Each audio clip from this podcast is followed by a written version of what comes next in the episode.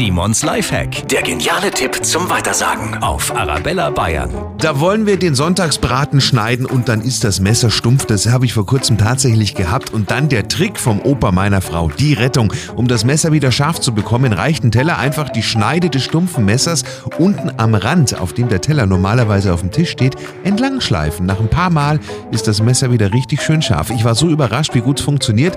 Ich habe mir gleich mal einen Finger geschnitten. Video dazu gibt's auf der Arabella Bayern Facebook und Instagram Seite. Simons Lifehack, jede Woche gibt's einen neuen, auch immer noch mal zum Nachhören auf arabellabayern.de.